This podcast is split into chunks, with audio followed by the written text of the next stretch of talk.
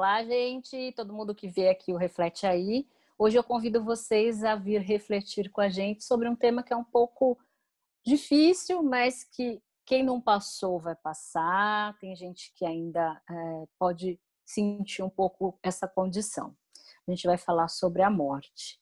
Infelizmente, a gente pegou esse gancho com o novo cenário, né, que a gente vem vivendo, que é a pandemia, que acabou causando um pouco é, essa sensação, né, para todo mundo, né, o medo da morte, encarar a morte, falar de morte.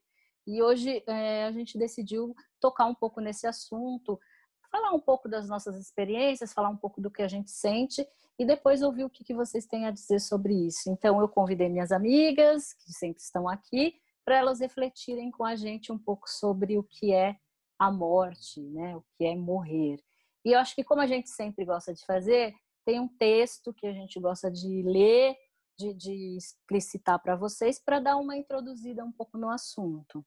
É, esse texto é do Guy de Malpassante e ele fala um pouco sobre essa sensação da perda, né? E aí eu queria ler para vocês.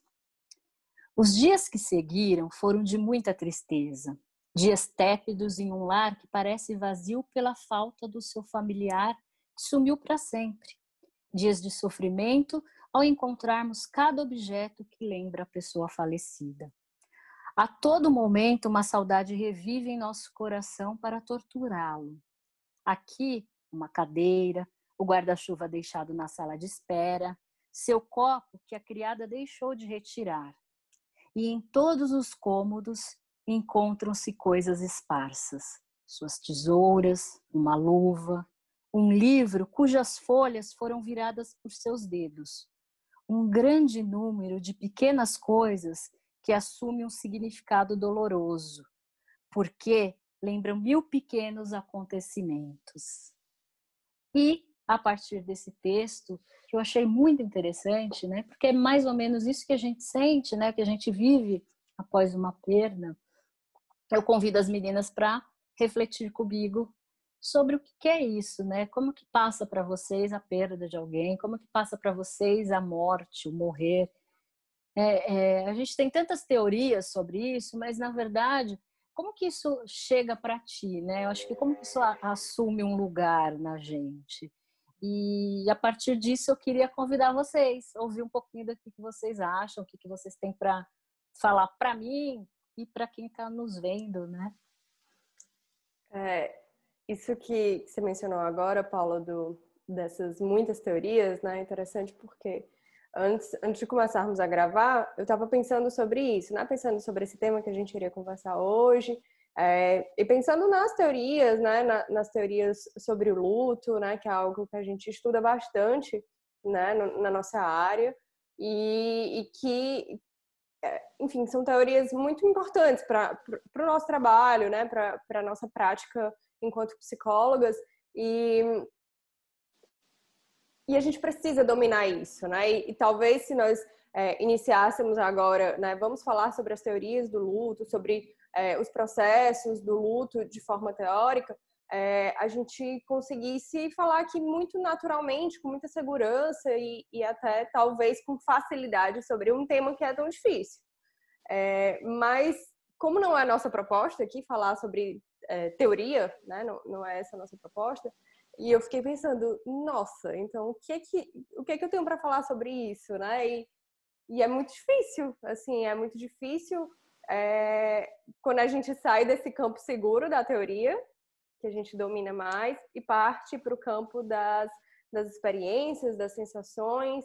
É, e aí, assim, eu queria começar dizendo isso, né? Que é, é muito, é muito difícil encontrar é, uma uma, uma perspectiva segura para abordar esse tema agora, sabe? Assim, principalmente nesse momento que a gente está vivendo, como, como você falou, porque é, é uma situação que a gente nunca imaginou, né? Que a gente não tem precedente, que a gente não tem é, parâmetro para entender a morte é, coletivamente como a gente tem vivido a gente aprende a, a, falar das experiências individuais e tudo, e ainda assim, né, a gente aprende, mas nem aprende direito na nossa vida, porque a gente sempre tem muita dificuldade para falar sobre esse assunto.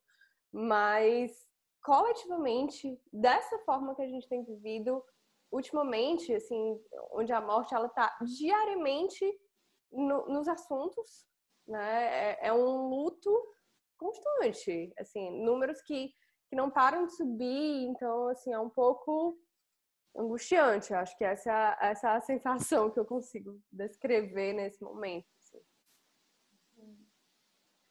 É, porque, e, e, assim, e o poema é uma coisa que toca muito mesmo, porque é bem aquela sensação de que parece que depois que a pessoa morre, qualquer lembrança dela é a lembrança da ausência, né? É a lembrança da falta que ela faz, né?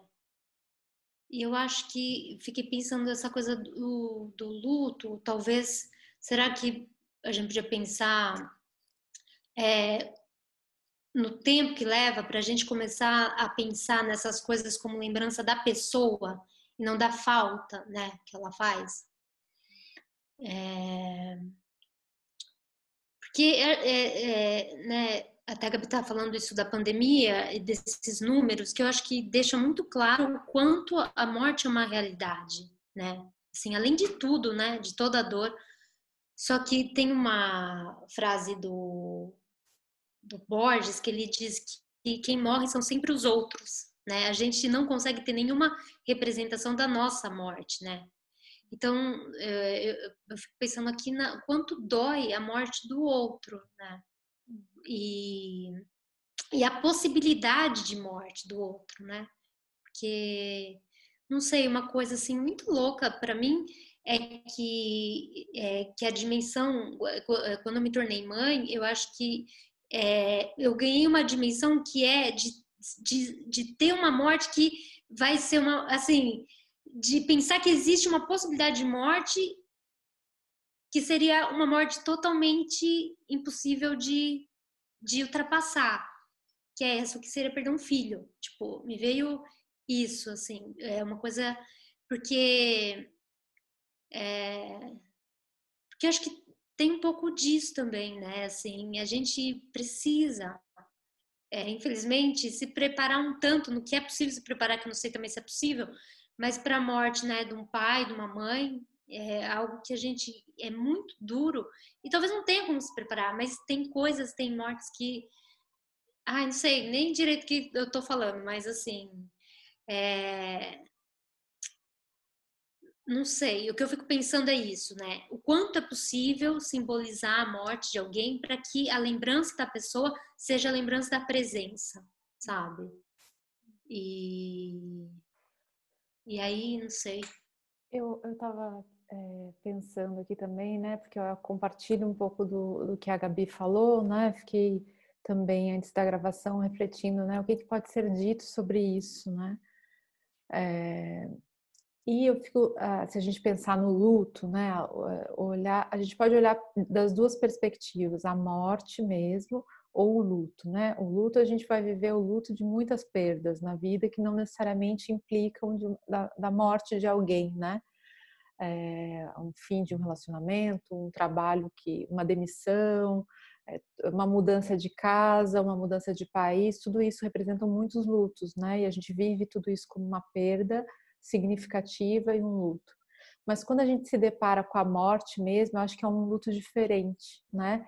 Principalmente por é, como essa pessoa vai morrer e também quem é essa pessoa na nossa vida, né?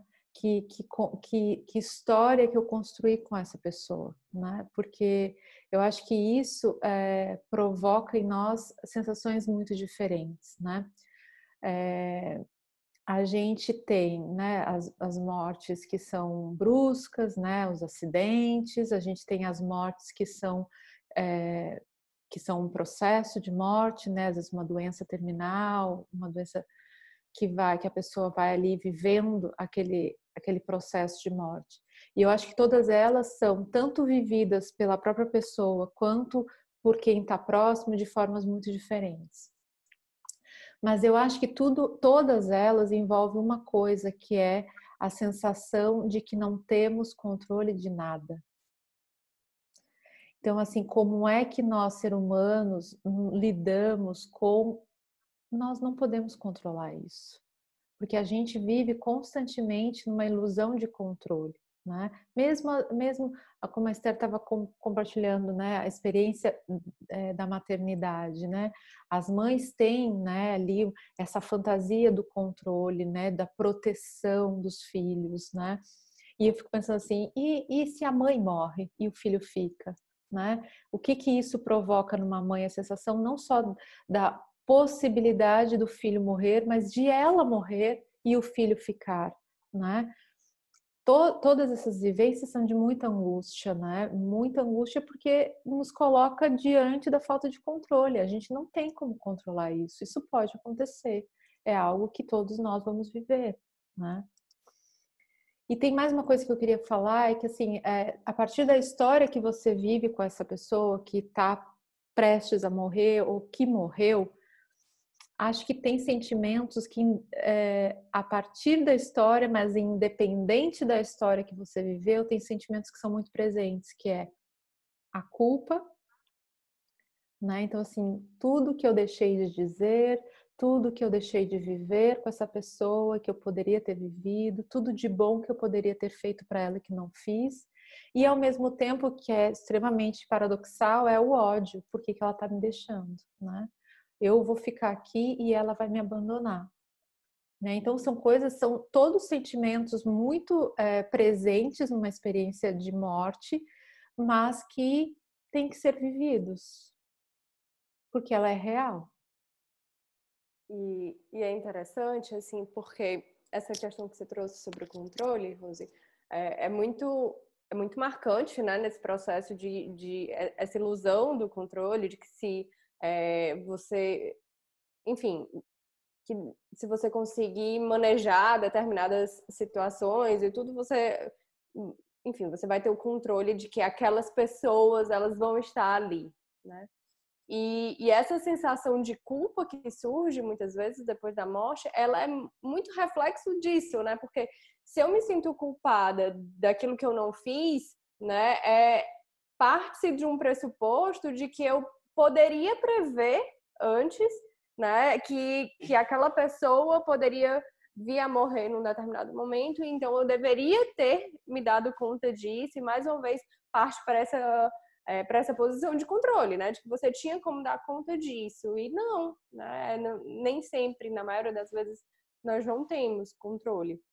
E aí eu fiquei pensando também sobre é, algo que a gente costuma dizer muito de que ah, nós precisamos falar sobre isso, né? nós precisamos falar sobre a morte, nós precisamos é, conversar com as crianças sobre isso, né? nós precisamos tratar desse tema de uma forma mais próxima, né? com a criança até, e não, e não é, excluí-la desse processo ou com outras pessoas, enfim. É, mas ao mesmo tempo, nós enquanto seres humanos, a gente tem uma uma tendência a, a, se, a nos protegermos daquilo que nos machuca, né? E aí, de, de, uma forma geral, assim, até do que nos machuca fisicamente. Você não, se você coloca a mão no, no, em algo muito quente, você vai retirar é, como forma de proteger. E é isso de uma forma bem concreta e bem simples, mas se ampliarmos isso e subjetivarmos isso, também, né? Nós, nós não é, naturalmente nos colocamos em situações conscientemente de, é, que vão nos trazer sofrimento, teoricamente, né? E aí, é, por que, que eu vou é, falar sobre a morte se é algo que não aconteceu, eu não sei se vai acontecer, é, e se vai me causar dor, né? Mas ao mesmo tempo é algo que vai acontecer, sabe? Não, não sei se estou conseguindo me fazer entender nisso, mas o, o quanto que é é ambíguo isso. Ao mesmo tempo que a gente se protege, a gente precisa se expor a essa situação dolorosa é, para que a gente tenha ferramentas. Né? Uhum. Isso não vai nos tornar imunes ao sofrimento, não é disso que a gente está falando. Mas é literalmente do, do, do, do, tornar isso algo natural da vida como é, né? Porque é uhum. independente de nós falarmos ou não. Sei, eu fico pensando, né, que é, teoricamente, né, vou, vou, vou, tentar entrar um pouquinho nisso, é, a gente tem, é, é, a gente a gente tem uma condição que é somos imortais, né? Inconscientemente é, somos inatingíveis, somos imortais, somos seres assim com, com, com habilidades extra, extraordinárias. Então, talvez essa condição inconsciente não permita que conscientemente falamos disso, né? Nos aproximamos disso. E bem como a Rose disse, é, falar da morte é assinar embaixo que você, meu filho, não tem controle de nada, porque chegou uma hora, acabou tudo. Então, e você não sabe dia, não sabe hora, não sabe como, né? Então, é, a sensação talvez de você pensar que o, o controle não é seu, da sua própria vida, é, eu acho que é uma sensação muito, assim, é desoladora, né? De você falar uhum. assim, é tão ilusório pensar, né, que a, bom, eu tenho minha vida, eu faço o que eu quero, a hora que eu quero, eu ando do jeito que eu quero, eu faço tudo conforme a minha excelentíssima vontade. E aí, quando a gente vai falar da morte, ela chega e fala assim: não, não, não, mentira, não é bem assim, né? E eu acho que isso é um pouco complicado para esse nosso inconsciente que, que é em, em, se sente indestrutível, um inconsciente que, se sente, né? que se sente onipotente, exato, né? Então eu acho que a gente também passa por esse lugar, né? Mas eu não sei, eu queria falar mais da minha experiência particular, né? É, eu sempre achei que eu lidava muito bem com a morte, porque eu tenho uma visão do budismo para per, perder alguém, né? Eu acho que é, o budismo me ensinou muito, então eu sempre achei que a que a questão da morte é um processo, sim, sempre, sempre. Foi tudo muito tranquilo para mim. É, levava isso muito de uma forma muito fluida, até que não foi, até que isso, a morte me tocou de perto, porque eu perdi recente um irmão. E aí toda a minha construção de, né, bom, lido com a morte super bem, a gente tem aqueles 14 dias, toda a construção do budismo, né, quatro dias para a pessoa conseguir de, de, é, encontrar o caminho, depois mais quatro para fazer isso, mas enfim, todo um, um contexto que eu não quero entrar na condição religiosa, né, porque não convém, mas que é uma condição que é meio religiosa, filosófica, e que eu acreditava piamente nisso, e que quando eu, eu, eu tive que viver isso, eu, te, eu, perdi isso, essa condição ela não me segurou, não foi ela a, que conseguiu me colocar nesse lugar. Então eu acho que às vezes, né, a gente vai buscando condições para lidar com, com sensações, porque eu acho que isso é uma sensação que não são suficientes, né? Porque é, eu acho que é, são construções e não é uma construção que me vai fazer entender isso, é o viver isso, né?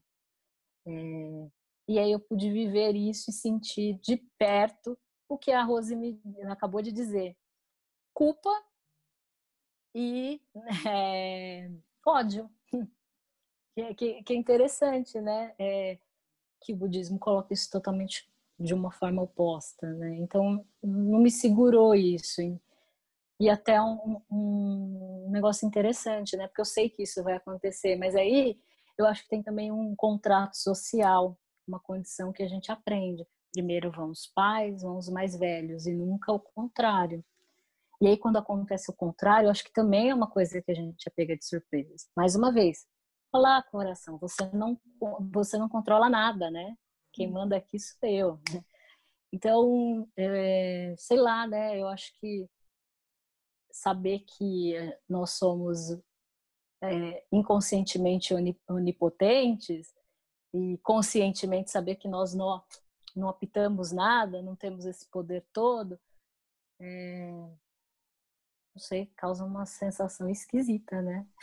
Acho que era isso que eu queria falar. Ah, sei lá. Sabe que é, eu fiquei pensando nessa coisa da culpa, né?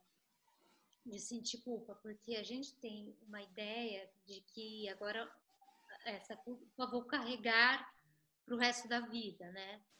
E eu perdi meu pai com 12 anos.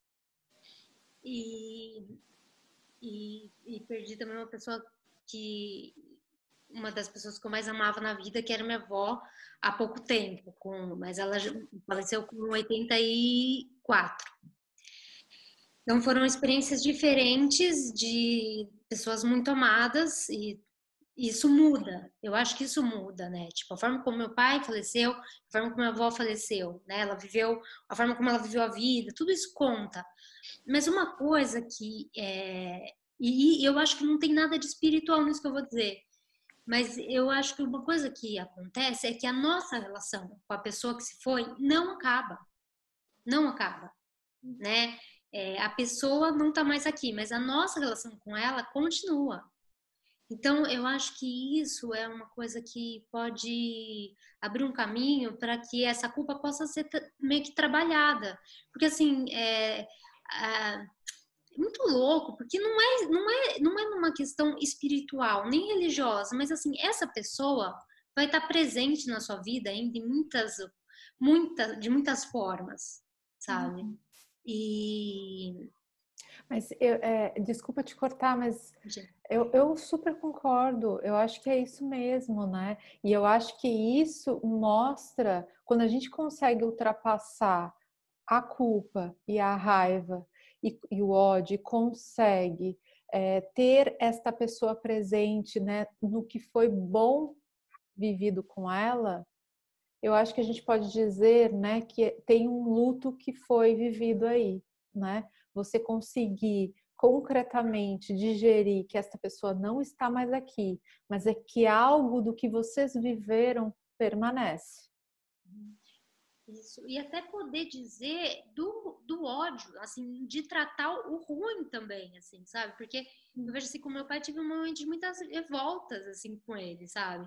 E de, e, e de raiva, e de ódio, e de, e de várias coisas, como se, eu, como se ele, de alguma forma, ainda tivesse ali, né?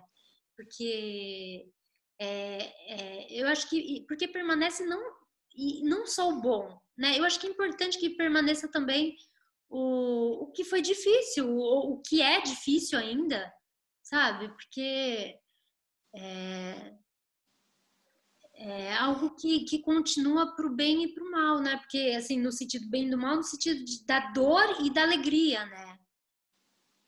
E, e aí eu fiquei pensando sobre o que a Paula falou agora há pouco, sobre a aquilo não foi, não foi, não segurou, não sustentou, né? Na, toda a filosofia do budismo e tudo mais. Uhum. O que é o segurar e o sustentar? É o não sofrer? É o não se desesperar? É o não sentir raiva, não sentir culpa? Será? Uhum. Eu acho que tudo isso faz parte. E aí eu volto um pouco para as teorias, né? Porque faz parte, né?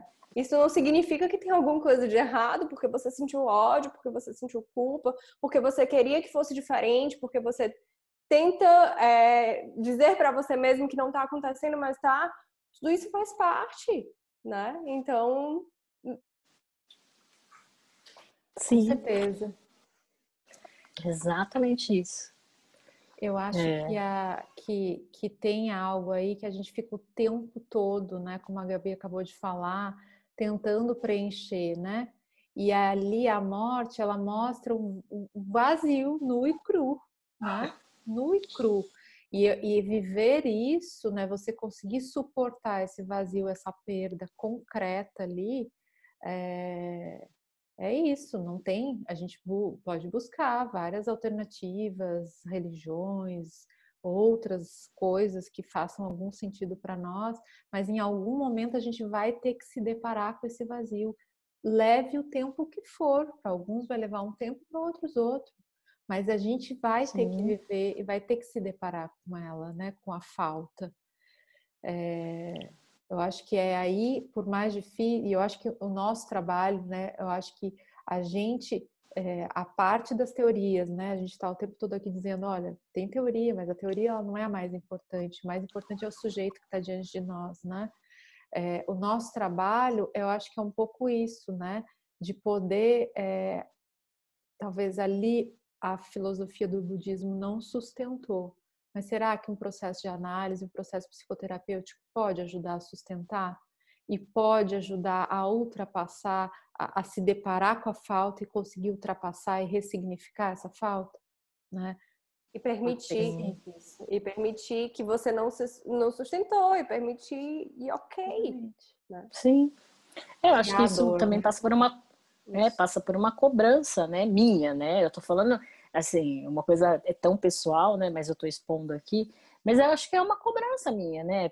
Poxa, você é psicóloga, você trabalha com luto, por que, que você está vivenciando isso, né? Você está assim, por que, que você está sentindo dor? Por que, que você está sentindo saudade? Por que você está sentindo ódio? Por que, que você está passando por esses processos do luto? Porque eu sou um ser humano e eu não dou conta, né, de N uhum. coisas, né? Uhum. E, e realmente é o vazio, né? É um vazio que com o tempo talvez ele vai sendo transformado. Eu acho que ele não, não vai ser é, é, é, não vai ser um, uma coisa que eu vou lá e vou cobrir, né? Eu acho que ele vai se transformando. É uma coisa que eu sempre penso, né? Eu acho que dessa dor, dessa falta, ela vai se transformando em saudade.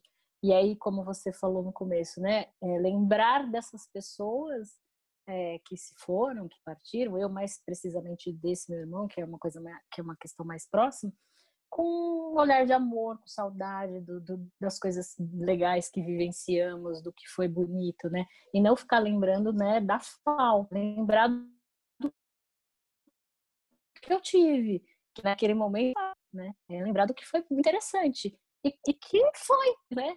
Foi em todos os sentidos, né? Eu acho que é nesse, né, nessa, nesse sentido que talvez seja interessante o trabalho, né? Eu estou falando para mim, mas eu estou falando para todo mundo que nesse nesse momento, perderam várias pessoas, né? Hum. E se a gente ficar focando no que a gente não tem, é muito complicado, né? É mais interessante focar no que tivemos, na qualidade do que tivemos e como tivemos, né? E é interessante a gente pensar, né? É, o que, que o impacto disso não só para quem vive, mas para quem está de fora dessa experiência, né?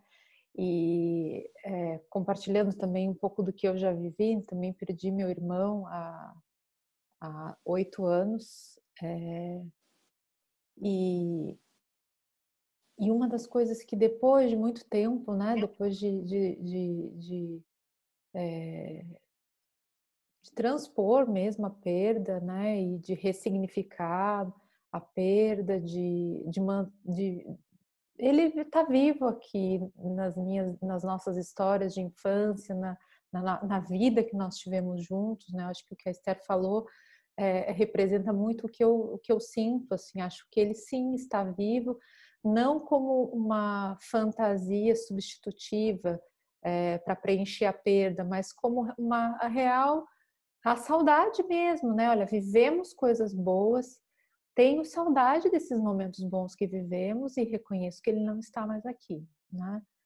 É, mas uma coisa que me chamou muita atenção e que eu acho que tem muito a ver com é, com o que a gente está vivendo hoje com a pandemia, né?